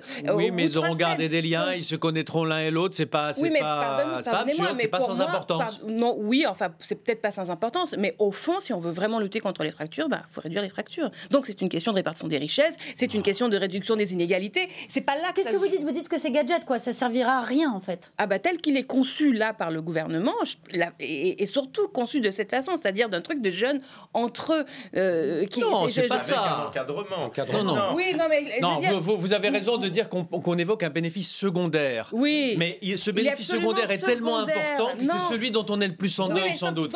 mais il ne s'agit pas, il s'agit pas d'une colonie de vacances. Moi, je ne filais la métaphore de la colonie de vacances qu'à raison de la durée, qui me semble probante en réalité. Mais pour le reste, il ne s'agit pas d'une colonie de vacances. Il y aura un encadrement. Alors, donc, si, on revient, si on revient à la motivation qui pour moi doit être première, qui est celle de ce lien, effectivement, nous avons perdu le lien. Je dis pas que c'est extraordinaire le service militaire et même euh, ça n'était pas du tout. Bon, mais euh, il y avait là et c'est quand même des euh, des écrits et une conception du lien du peuple avec sa nation, etc. qui vient de la Révolution française, hein, du fait que ce n'était plus l'armée n'était plus réservée à une aristocratie, mais à l'inverse c'était le peuple qui entrait dans, dans le mouvement euh, de la défense euh, de, la nation. Ça, ça s'est perdu avec la fin euh, du service militaire. Est-ce qu'on cherche à rétablir quelque chose de cet ordre qui, qui ne devrait du coup pas être limité à la défense, bien entendu, mais ce qui peut être beaucoup plus large? Vous prenez les forêts, la gestion des forêts, il y a tout un tas de travaux. Quand, il y a des, par exemple les urgences climatiques, les, les, sujets, quand il y a des catastrophes climatiques qui ont besoin d'aide. Là, il y a eu les inondations dans le Midi. Eh ben, vous avez des situations comme ça où vous pourriez avoir des jeunes. Ce serait prévu hein, dans le projet pour faire des travaux. C'est développé par Gabriel Attal. parce que ça requiert des compétences et, on les acquiert pas en trois semaines. Mais il y a toujours des choses à faire et des choses à faire faire. Et, moi, je pense que justement, ça requiert plus de temps plus d'investissement. D'un mot Oui, deux, petits points. Je ne suis pas d'accord avec vous. Je crois qu'aujourd'hui, le lien armée-nation, il est extrêmement fort. Quand on regarde les sondages d'opinion, la profession, l'une des professions qui a la plus belle image, c'est les pompiers et les militaires. Les Français sont reconnaissants à leur armée de leur engagement et aiment leur armée. Donc ce lien, aujourd'hui, il existe. Ça, c'est le, c'est la première chose. Et puis trois quarts des jeunes Français sont plutôt favorables à cette euh, Exactement. Ce lien est fort. La deuxième, euh, la deuxième chose, c'est je crois qu'aujourd'hui, on parle finalement de ce sujet un peu de manière anticipée parce qu'on ne sait pas exactement ce que va être le contenu de. Il y aura une expérimentation de, de, juin 2019. Universel. Donc paradoxalement, euh, il faut qu'on se revoie dans un an et on verra peut-être les résultats de, de, ce service universel. Le rendez-vous est pris d'un tout petit mot, euh, Pascal Vous avez vu que cette entreprise est assise sur une consultation des jeunes. 75 000 jeunes ont Absolument. été consultés. Et c'est très intéressant le retour. Ils disent au fond, ils sont plutôt majoritairement favorables à cette initiative. C'est ce que je, hein c'est ce que j'ai dit. Deuxièmement, euh, ils considèrent en effet que l'enjeu de la sécurité Hein, est un enjeu important. Donc pour eux, ça n'est pas un enjeu du tout périphérique. Et à côté, en effet, l'apprentissage des droits et des libertés et tout ce qui concerne l'environnement et le développement durable. Donc on voit une sorte de citoyenneté, un peu d'un nouveau type qui est en train de se mettre en place. Mais la citoyenneté, pour qu'elle soit pas simplement des discours et une pratique, faut des lieux où les jeunes citoyens puissent s'apercevoir qu'ils partagent, qu'ils ont des choses en commun, et ce pourrait être un lieu parmi d'autres, sachant que un mois, oui, c'est court, mais ça suffit euh, pour euh, commencer à connaître l'autre. Et d'autre part, ça pourrait être prolongé de 3 mois à 12 mois. Absolument. Hein, sur la base du volontariat. Euh, donc c'est un, schéma qui mérite d'être exploré. C'est de la poudre de perlimpin. de la main. C'est peut-être de la poudre de perlimpinpin, mais en tout cas, on rendez-vous à l'été 2019 pour voir les premiers résultats. Autre mesure qui concerne la jeunesse, plus particulièrement les enfants, c'est une proposition de loi qui vise à interdire les violences éducatives ordinaires fessées, gifles, humiliations. Pour la députée modem du Val-de-Marne, Maude Petit, il faut interdire dans la loi tous ces gestes sans pour autant évoquer de sanctions pénales. La députée nous explique pourquoi. C'est un texte à visée pédagogique, effectivement, puisque tout l'arsenal euh, de sanctions existe déjà dans le code pénal, et c'est simplement un but pour indiquer qu'on a d'autres façons de fonctionner avec les enfants, une autre éducation est possible, et c'est simplement pour rappeler aussi qu'il faut se mettre en conformité avec la réglementation européenne. Ça fait 29 ans que la France est hors la loi, et qu'il nous faut un texte clair qui interdit les violences éducatives ordinaires. Moi, j'estime que le droit doit s'appliquer pour tous et partout. Donc euh, ça ne s'arrête pas à la porte de la maison, ça ne s'arrête pas à la porte de la chambre de l'enfant. Le droit est fait pour tous.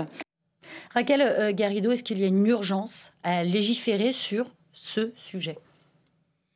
La protection des enfants est toujours, on va dire, une urgence. Euh, il y a des choses, on va dire, très graves qui ont lieu en ce moment. Je, vous, renvoie par exemple à l'appel des euh, neuf magistrats juges pour enfants à Bobigny qui ont récemment dans une tribune expliqué que leur propre décision de mesure éducative mettait 18 mois à être exécutée. Hein. C'est-à-dire que lorsque le juge euh, des enfants à Bobigny euh, reçoit un signalement de maltraitance et qu'il décide qu'il y a matière à inquiétude et que donc il faut envoyer un enquêteur social, c'est à Paris la décision est suivie des faits immédiatement et dans le 93, c'est 18 mois. ça prend 18 voilà. Donc s'il y a des urgences en matière de protection de l'enfance, il est dans le, dans, dans, le fait de mettre énormément et massivement de l'argent euh, dans, dans, les le tribunaux, tribunal à Bobigny, les greffes, le département. Pareil, si vous enlevez des, de, la, de la fiscalité locale mais qu'est-ce que vous êtes en train de dire, Raquel Garrido, euh, que, que, ça, pour le coup, c'est complètement obsolète? Non, la question, non, puisque à l'inverse, précisément, ça correspond à une harmonisation européenne. La question de, il y a d'une la définition des, ce qu'elle utilise, le, terme, c'est le terme juste, les violences euh, éducatives, ordinaires. Voilà, bon, bah, faut les s'il faut les interdire, il faut les interdire. Je pense qu'il y a un consensus sur ce point, me semble-t-il les interdire sans sanction, sans aucune sanction pénale. Ce qui me trouble le plus, moi, c'est euh, un texte qu'on assume comme n'ayant de toute façon quasiment pas de valeur opératoire, puisqu'il n'y aura pas de sanctions. D'ailleurs, comment faire pour mettre des sanctions? Alors, on peut toujours dire qu'il y a des fessées ou des tapes qui sont données en public. Et puis, par ailleurs, moi, je trouve qu'il y a ce côté un peu bizarre. Bien sûr, j'aime mieux qu'on interdise tout plutôt que de tout autoriser en matière de violence euh, faite aux enfants. Ça va de soi. Il il y a des choses tellement affreuses. Mais à force de vouloir aller de l'autre côté, est-ce que par exemple, si je vois un enfant qui est sur le point de mettre son doigt dans une prise de courant, est-ce qu'il vaut mieux que je dise 100 fois tu dois pas faire ça ou est-ce qu'il vaut pas mieux que je donne une petite tape pour qu'il se dise je le ferai plus? Je ne suis pas spécialiste, mais mon intuition de père, c'est que c'est pas la mort du petit cheval si je donne une petite tape sur la main d'un enfant qui va mettre les doigts dans la prise. Et l'idée que ça va être illégal parce que l'Europe l'a décidé, que ça fait 29 ans qu'on est hors la loi, mais la que philosophie si du texte la loi, j'aurais pas de punition, je me dis franchement, effectivement, on a envie de se dire est-ce qu'il n'y a, pas, a mieux à faire? Maintenant, encore une fois, il est impossible de dire les yeux dans les yeux à la représentation nationale, si tant est qu'elle ait des yeux, en tout cas deux, euh, qu'elle euh, ne doit pas légiférer sur ce sujet et que le sort des enfants nous est indifférent. Il ne m'est pas indifférent, évidemment. Bien sûr. Jean-Louis euh, Thiriot, est-ce qu'il n'y a pas là de l'ingérence euh, ah bah. dans la vie privée des familles, finalement? Sans doute, mais je crois que le problème n'est pas là. Enfin, le problème principal. Le problème, c'est que la loi est quelque chose de sérieux qui doit être la volonté populaire en acte et pas seulement de l'ordre du symbole. Aujourd'hui, cette mesure. On est purement dans le symbolique. On nous le dit qu'on est purement dans le symbolique, puisqu'il n'y a pas de sanctions pénales. D'autre part, on a aujourd'hui dans euh, notre code pénal toute une série de sanctions pour les maltraitances à enfants. Très honnêtement, je pense qu'on est dans la poudre de permanence. En Seine-Saint-Denis, à l'instant où nous parlons, il y a 900 familles, inacceptable 900 familles où des enfants qui sont vraiment, vraiment en danger ou qui causent des dangers à autrui et pour lesquels l'État ne fait rien. Mais est-ce que ça veut dire pour autant, Jean-Louis Thiriot, que vous ne voterez pas ce texte quand il ah. arrivera le 29 novembre dans l'hémicycle J'ai respect pour la loi pour voter une loi euh, qui n'a aucun sens, aucun ah, contenu et qui est inapplicable. Donc moi, c'est très clair. Sur les euh, consignes de groupe euh, À ma connaissance, il n'y a pas eu de consigne à ce jour. En tout cas, je peux vous dire, vous, vous ne j'ai trop de respect pour la loi pour pas voter une loi qui n'a aucune traduction. C'est une PPL C'est une PPL. Oui, absolument. Pascal Perrino, votre sentiment sur, sur cette question? Je partage le, tout à fait le, le sentiment de, de, nos amis ici. cependant, il y a bien dans nos sociétés un retour des violences. Mmh violence verbale, violence gestuelle, tout ce qu'on appelle l'incivilité, euh, qui tout de même fait des progrès, euh, j'allais dire, si on peut dire, à pas de géant. Euh, et il y a certainement la nécessité, mais est-ce que cette loi anti-fessée est le meilleur moyen? Je m'interroge, parce que la loi, à force d'être inflationniste, elle perd en effet de son sens. mais Surtout quand on nous dit dès le début qu'il n'y aura pas de Exactement, qu'il n'y aura pas de sanctions. Et donc la mise en œuvre, en revanche, euh, des sanctions du code pénal vis-à-vis de comportements de parents dont on sait qu'ils sont inqualifiables. Hein. Il suffit quand on a été enseignant, on sait très bien ce que peut être hein, la violence domestique, pas simplement entre hommes et femmes, mais la violence également euh, euh, des parents par rapport à leurs enfants. Il ne faut pas rêver, ça existe, c'est un, vrai, un vrai problème. donc il y a certainement quelque chose à faire, simplement il faut se méfier des fausses bonnes idées. C'est plutôt je de la ne pédagogie. pas. c'est plutôt de la pédagogie qu'il faut. Oui, je crois qu'il y a beaucoup de pédagogie. Euh, euh, il faut faire attention à la manière dont la violence se reproduit.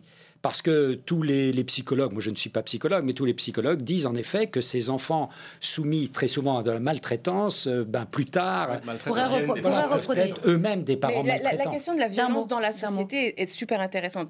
Vous avez une recrudescence des suicides, par exemple, dans le service public, euh, qui est massif, policiers, gendarmes, infirmiers, médecins, euh, postiers. Mais dans le privé aussi. hein. Dans le privé également. Des, il y a une étude, une, étude cette semaine sur les arrêts maladie signale le management aujourd'hui comme ça par le stress, euh, vous avez des phénomènes de, rupture, euh, des défendrements des, individus face à des, dilemmes, c'est-à-dire euh, quand il est dans une situation...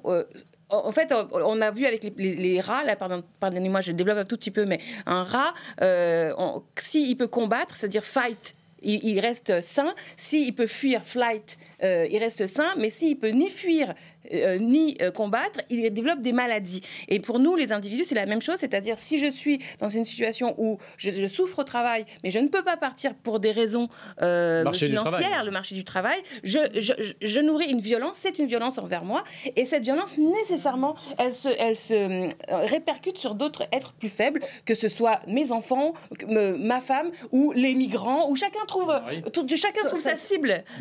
son mari, bon. Bon, on va, on va, on poursuivra évidemment euh, ce, débat très intéressant, on vous réinvitera. Je rappelle justement euh, que vous pouvez suivre aussi et continuer à tweeter hashtag NPPM sur euh, Twitter. pour, je voudrais, je voudrais avancer maintenant avec la séance de clôture du 101e congrès des maires de France. Édouard Philippe est venu rassurer, cajoler, ouvrir son cœur au territoire de France. On écoute le Premier ministre. Je suis heureux d'être avec vous. Je suis heureux d'être avec vous. Vraiment. De même que j'ai toujours été heureux d'échanger avec les maires lors de euh, chacun de mes déplacements ou de chaque délocalisation euh, de mon cabinet, dans le Cher, dans le Lot, en Haute-Garonne, Amende euh, encore récemment, au début du mois de novembre, avec les maires de Lozère. Ce dialogue, je vous le dis, et je le dis sincèrement, il m'est précieux. Bien sûr que je ne vous demande pas d'être d'accord avec tout ce que nous mettons en œuvre. Je pourrais vous le demander, mais quelque chose me dit que ça ne marcherait pas. En revanche, en revanche, je vous demande de ne pas douter une seule seconde du fait que je sais que tous ensemble, nous avons le sens de l'État. Et ne doutez pas non plus du fait que nous savons combien vous êtes au cœur de la République. Le reste est important, mais dès lors que l'on accepte d'en parler, on y trouve des solutions. Je vous remercie. Alors je m'adresse à, l'ancien maire de, Beauvoir. Vous l'avez peut-être suivi, euh, Édouard Philippe. En tout cas, on vient de l'entendre à l'instant. Vous êtes rassuré? Pas du tout. Euh, vous savez, j'étais maire d'une petite commune de 207 habitants au cœur de la Seine-et-Marne. Vous parliez de la ville de Beauvoir. Oui, c'était peut-être un peu exagéré, d'accord. C'est effectivement euh, un village. Je crois que les maires aujourd'hui, ce sont les fantassins de la République. C'est vraiment la démocratie à hauteur d'homme. Et d'ailleurs, c'est l'élu qui est le plus populaire aujourd'hui. Euh, aux yeux des Français. Aux, yeux des Français. les maires vivent, on va dire, trois choses. D'abord, des budgets, et notamment la dotation globale de fonctionnement qui a baissé de 30 à 40%, en tout cas pour des communes de la strate euh, que j'ai connues. Et alors que les collectivités locales représentent 70% de l'investissement en France, ils ne représentent que 9% de la dette française. Il faut quand même qu'on ait ça en tête. Donc une crise budgétaire. On a un, deuxième euh, profond sentiment de, euh, de souffrance, c'est la recentralisation qui a lieu. La disparition de la taxe d'habitation, par exemple, aboutit au fait que les communes perdent le levier fiscal. Quand vous perdez le levier fiscal, ça veut dire que vous ne pouvez pas avoir un débat démocratique autour des politiques que vous menez, puisqu'il n'y a plus de lien entre l'investissement et euh, l'impôt que, euh, que vous levez. Donc ce sentiment il est très important. C'est que beaucoup de maires ne veulent plus euh, se représenter. Ces 36 000 communes doivent être défendues et entendues. Et je peux vous dire qu'une histoire, vous parliez de violence accrue de la vie politique, comme le hashtag Balance ton maire a fait des dégâts dans euh, ces fondements euh, de la République que sont. Ça a été critiqué hein, par Édouard Philippe d'ailleurs dans son discours. Hier, il, est, revenu. Euh, il semblerait que ça soit parti d'une proximité gouvernementale à un moment. Bien sûr que c'est critiqué et critiquable. Philippe Manière, je voyais réagir. Non, moi, j'ai je, beaucoup d'admiration pour l'engagement de certains maires, de même la plupart d'entre eux, sûrement. donc voilà, c'est compliqué, c'est de plus en plus compliqué juridiquement. Ça devient impossible de faire quoi que ce soit sans avoir des autorisations qui se contredisent. Enfin, on parlait tout à l'heure de fight to flight. Le maire, il est parfois dans cette situation-là. Donc ça, moi, j'ai beaucoup de commisération. Symétriquement, euh, je n'ai aucune commisération sur le plan financier, c'est-à-dire qu'une très grande partie de l'explosion de la dépense publique des 20 dernières années vient des collectivités locales. Une partie, ça a été des transferts pas complètement financés, oui. Une partie, c'est la dérive de la dépense sociale parce qu'il y a eu des problèmes nouveaux qu'il a fallu prendre en charge, oui. Une très grande partie aussi, ce sont des budgets très mal tenus avec des cadeaux insensés faits euh, aux équipes municipales en termes de temps de travail, en termes de rémunération. On me dire que la rémunération souvent est dictée par Paris, mais il y a aussi des ajustements locaux. Et à l'arrivée, moi je pense que les collectivités locales sont à la fois très utiles, admirables du point de vue de celles qui effectivement apportent tout ce dont on a besoin, parfait, mais qu'elles sont horriblement coûteuses et que l'idée selon laquelle il y a des besoins toujours plus importants pour lesquels il faut transférer toujours plus d'argent est une idée folle à laquelle je ne veux pas souscrire. Il y a beaucoup trop de collectivités en France, elles en font trop. La troisième salle des fêtes, la quatrième rocade, le sixième tramway, très souvent, on aurait bien pu se dispenser de les faire et on serait dans une bien meilleure santé financière. il ne faut pas toujours faire plus. Or, malheureusement, les maires ont tendance, pour des raisons très bien documentées de représentation, c'est ce qu'on appelle le cycle d'investissement pudiquement. Hein. C'est-à-dire qu'on vous fait les travaux au début et puis après on inaugure la veille de l'île.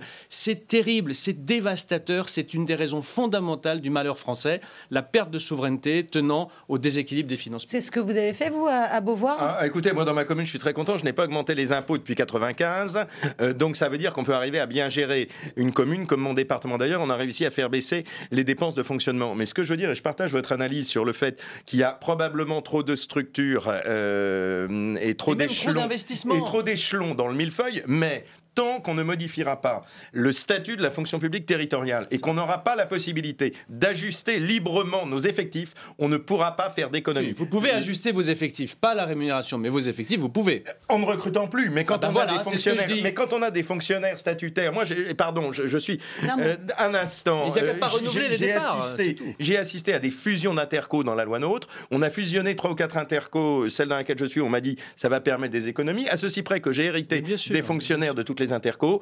La pyramide des âges fait qu'il n'y avait pas de départ en retraite qui était prévu. Je me retrouve aujourd'hui avec plusieurs standardistes dans mon interco et qui, malgré euh, toutes les bonnes intentions du monde, n'ont pas envie de se former à faire autre chose. Alors, il y avait un, grand absent, c'était euh, Emmanuel Macron. Il avait pourtant promis l'année précédente de, revenir parce qu'El Périno, il a, il a flanché, il s'est dégonflé. Qu'est-ce qui s'est passé? Emmanuel Macron a, a, loupé sa chance dès 2017. Parce qu'au fond, qu'est-ce que c'est que Emmanuel Macron et le macronisme? C'est un extraordinaire euh, changement par le haut. Hmm. Hein, euh, absolument, vraiment. Pour nous, euh, politologues, c'est un cas d'école.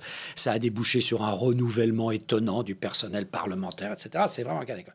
Mais la démocratie, c'est l'articulation d'un mouvement d'en haut et d'un mouvement d'en bas. Et il a, dès le départ, un gros problème avec le mouvement d'en bas, et en particulier avec les maires. On l'a bien vu dès les premières rencontres nationales territoriales qui ont eu lieu, je crois, euh, au début de l'été 2017. Euh, Ça ne passait pas. Et la sanction vient très vite. Souvenons-nous des sénatoriales de septembre 2017. Euh, C'est la première sanction est terrible. Hein. La République en marche est laminée au Sénat. Il fallait entendre le message de ces électeurs sénatoriaux qui représentent au fond 95%. Hein. Ce sont des délégués des conseils municipaux municipaux, il représentait ce tissu démocratique d'en bas. Et la sanction a été terrible. Il y a un vrai problème. Il aurait dû y aller? Il aurait dû y aller là? Il aurait Bien sûr, il aurait dû y aller. Bien sûr, il aurait dû y aller.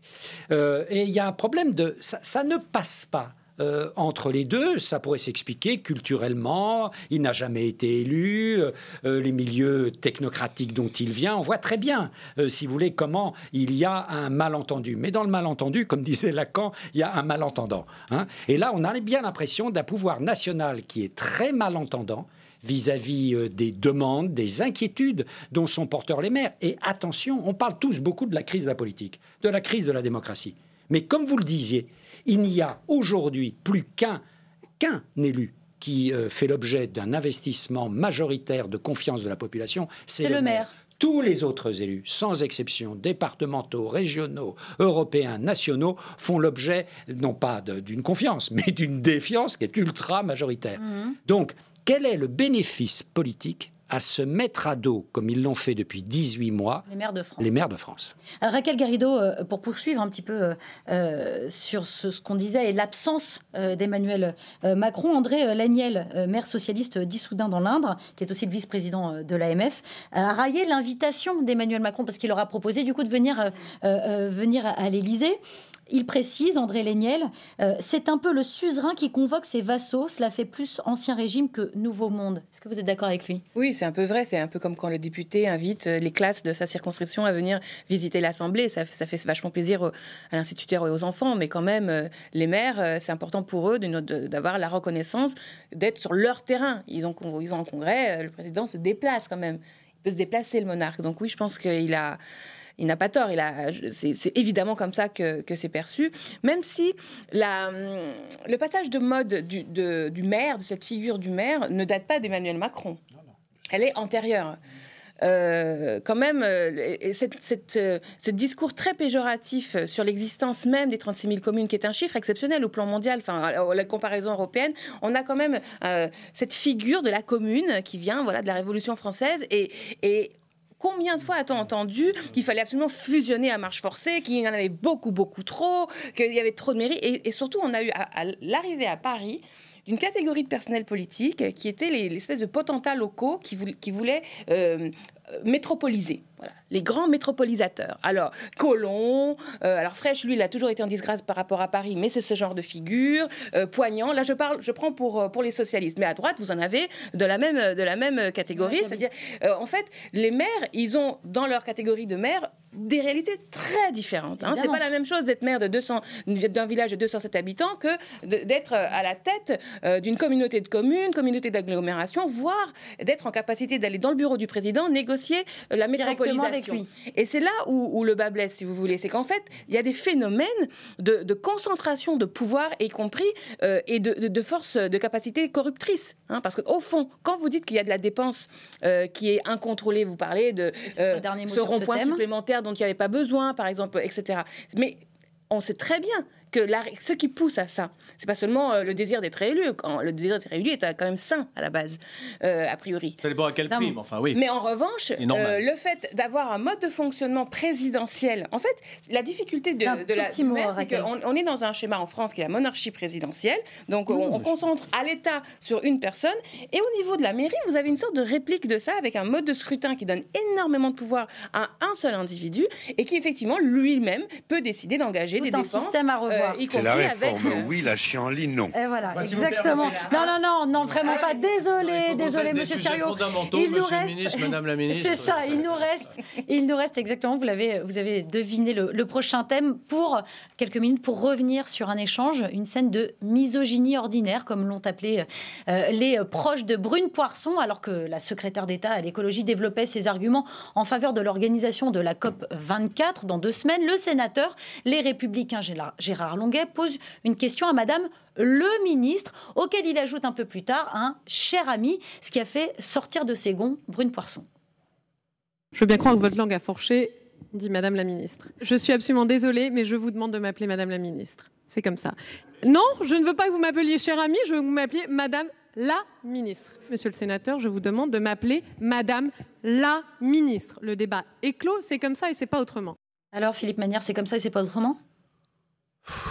Moi, je ne sais pas quoi dire parce que euh, cette féminisation des titres est très curieuse, je trouve, sur le plan sémantique. Enfin, je ne suis pas à l'Académie française, hein, mais je, trouve ça curieux. Parfois, euh, ça donne des choses L'Académie française a une, règle là-dessus. Hein. etc. Euh, bon, et alors surtout... Sur la fonction, quand c'est une fonction, elle n'est pas incarnée par un genre.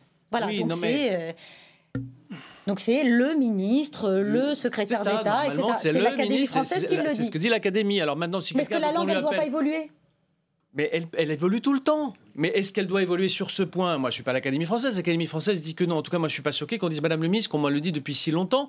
Et surtout, même si elle n'est pas contente, qu'elle le rectifie en disant non, non, il faudrait dire Madame la ministre, je peux comprendre, mais qu'elle lui donne comme ça une leçon, comme à un petit garçon. Enfin, Longuet, il a tous les défauts qu'on sait. Il est comme chacun d'entre nous. Il a des qualités et des défauts. Enfin, il est sénateur depuis Mathusalem. elle, elle, elle, est certainement très bien, c'est Madame Poisson, mais qu'elle aille comme ça le, le taper euh, sur, sur ce sujet qui est quand même euh, totalement secondaire.